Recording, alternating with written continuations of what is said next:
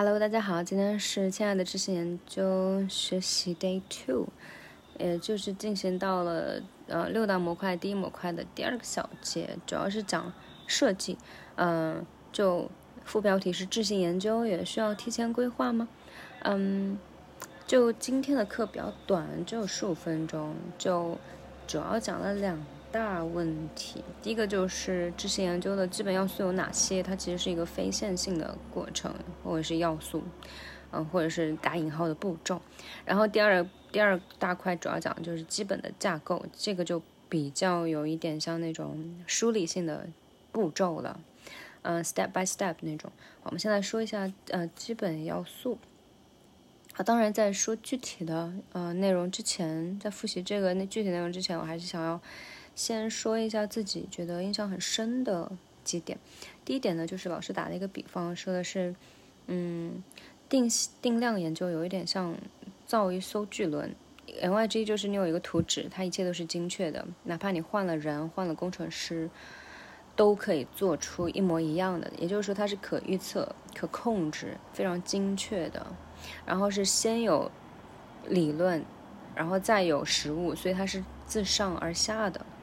然后相对来说的话，智性研究有点像中国那种山水画、水墨画，有点更像艺术，或者是那种，嗯，千人千面，就是特殊性啊，就取决于你的作画师本人，嗯，所以呢，你你同样一个主题给不同人画，它是完全不一样的，嗯，哪怕你临摹，可能都会有一些就是风格上的区别。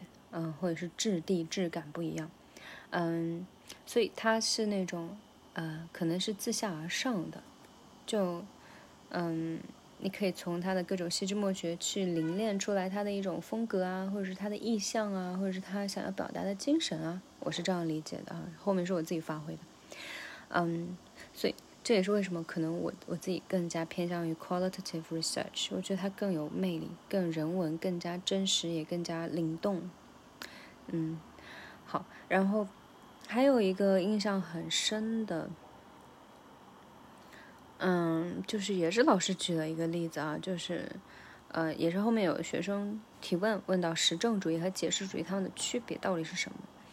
那实证主义呢，呃，其实是有点像天气预报，就孔德、托尔干这些人，他们就心里面打心底里还是更想要像那种。比较理想化的定性，呃，不，sorry，呃，定量研究靠拢。他们希望是像天气预报一样，就可以无限的接近精准预测和控制。但解释主义呢，它更有点像是啊，首先它是由韦伯啊、蒂尔泰这群人提出来，叫 interpretivism，interpretivism。那它更像人的心情，就阴晴圆缺，然后。随机而动，就无法预测，无法控制，你只能尝试去不断的去接近它，理解它，解释它，尝试着去靠近一点点。我觉得这个就更加就像人心，就非常有趣。嗯，就是要有变化才好玩。呃，然后第三个印象很深的呢，就是陈晓明老师提出来的，强调它是一个 involving process，就这些研究，它。一定是一个不断进化中的，它是一个不断去演变，永远是要再收集资料、修改研究问题，一步步的打磨，循环往复，有点像那个螺旋体一样，最后慢慢的、慢慢的才收拢。嗯，对。然后第四个印象很深的呢，就是嗯，应该是安老师吧，嗯，那位吕老师他就说，嗯。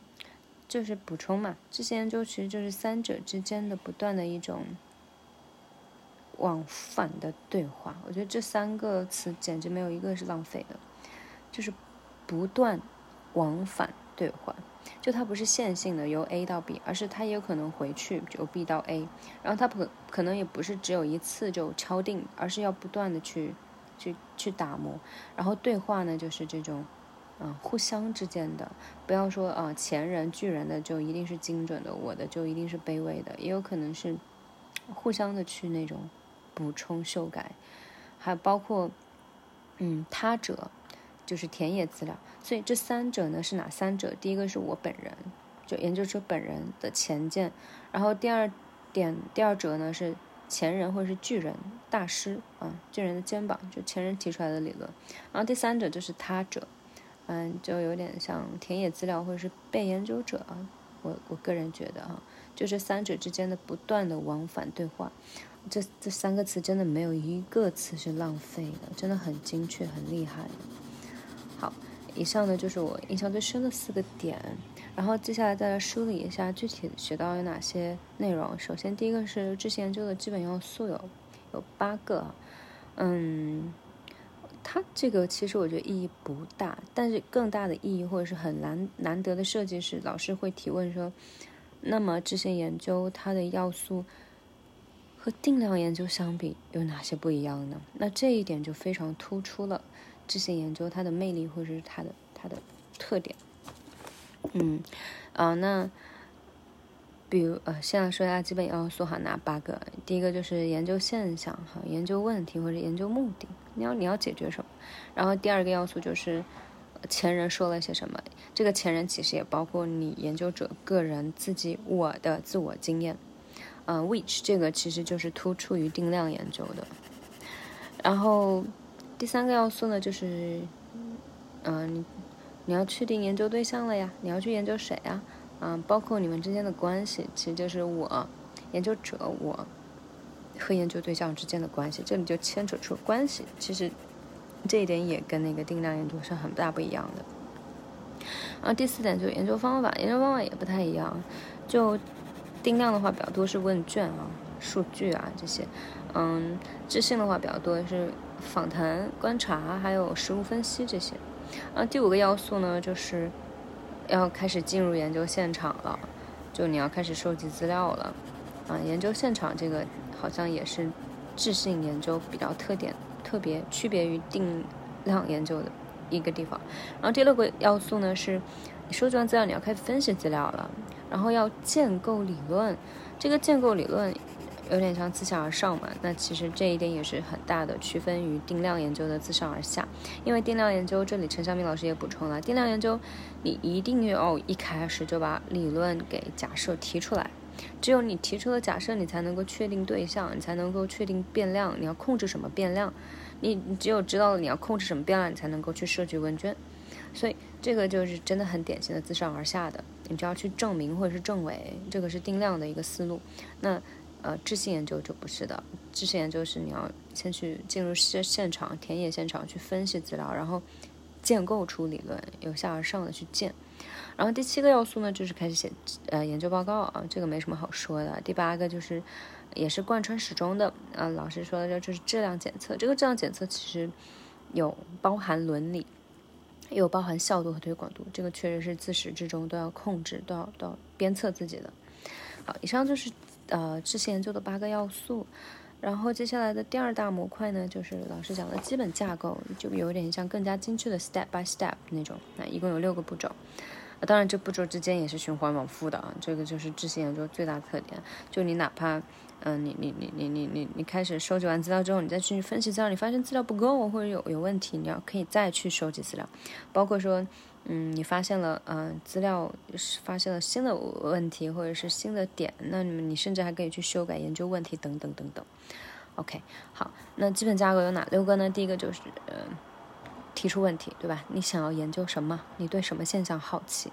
然后第二点呢，就是你得先去，你不能就是就是空中楼阁啊！你你你可以先聪明的去借鉴一下前人，呃，跟前人对话，这个也是一个初步的理论对话。嗯，然后在这个过程中呢，你还可以进一步的去澄清上一步，就是你提出来的那个问题是不是可以更加精确、更加准确一些？呃。然后同时也可以承上启下，启下就是，嗯，开始，嗯，相对来说确定一下你的呃分析框架，或者是坦诚你自己的理论前见，嗯，以相对确定的方式，就相对来说的，嗯，然后在第四步呢，就是呃去，就你提出了问题嘛，然后你也学了前人的这种理论，嗯，相对确定了你的。呃，分析框架就你的理论前见，然后接下来你就要去收集资料了呀，你要去进入田野了呀，这第四步。第五步你就回来分析资料，嗯，第六步呢就是得出结论。这个结论过程其实是深入理论对话。嗯，刚刚的第二步 literature review 文献综述部分呢，其实是初步理论对话。嗯，就这过程中之中都要可以循环往复。嗯。好，那以上呢就是今天这个十五分钟的课的内容，对，差不多就是这些。我觉得我课后可能还要去查一下 positivism 还有 interpretivism 他们的英文解释，然后找一下关键词。就是老说的嘛，中英文，因为很多概念都是学都是学术概念都是英文翻译过来的，所以确实可以中英文对照。而且英文的那种英英词典或者是商解词典，你看它的英文解释，你可以发现非常多的线索，非常有趣。嗯，我先去查，然后待会儿再来补充。好，我刚刚查完英文词典回来了。嗯，比较诡异的是 interpretivism 这个词居然没有词条收录，然后就只能查 interpret，呃 interpret。嗯，那它就是强调的就是 explanation 解释，还有 opinion，还有 meaning 就出现了这些词，就它是很比较主观的，对吧？它已经牵扯牵扯到了个人主观的呃。特殊性进去了，个人的情境，嗯，因为每个人理解不一样嘛，就哈哈姆雷特啊、千人千面啊这些。然后实证主义呢，倒是解释了很多 positivism，那它就是强调的就是一种哲学系统，什么样的哲学系统呢？基于 things 而非 ideas，就它就是感觉就跟解释主义就完全就分道扬镳了，就它就是。把 ideas 排除出去了，你就不能把你的观点或者想法牵扯进来，而是什么样的 things 呢？什么样的客观事实呢？或者事物呢？things that can be seen or proved，而且是那种可以被看见、可以被证实的那种事情，哦，或者现象等等等等。所以这个英文解释就非常的具具象了，对吧？你单单看 positivism 还有 interpretivism。就看不出什么东西了，但你看到它的英文的一些关键词、小词，你就知道，嗯，第一，实证主义呢，它就是基于 things can be seen or proved rather than ideas，然后解释主义呢，就恰恰就是 ideas、meaning、opinion、explanation 等等，非常主观，嗯，非常有色彩。好，那以上就是，呃，今天这个学的一点二设计，这些研究需要提前规划吗？Of course，只是说它可以再去。循环的修窄、修整、修改。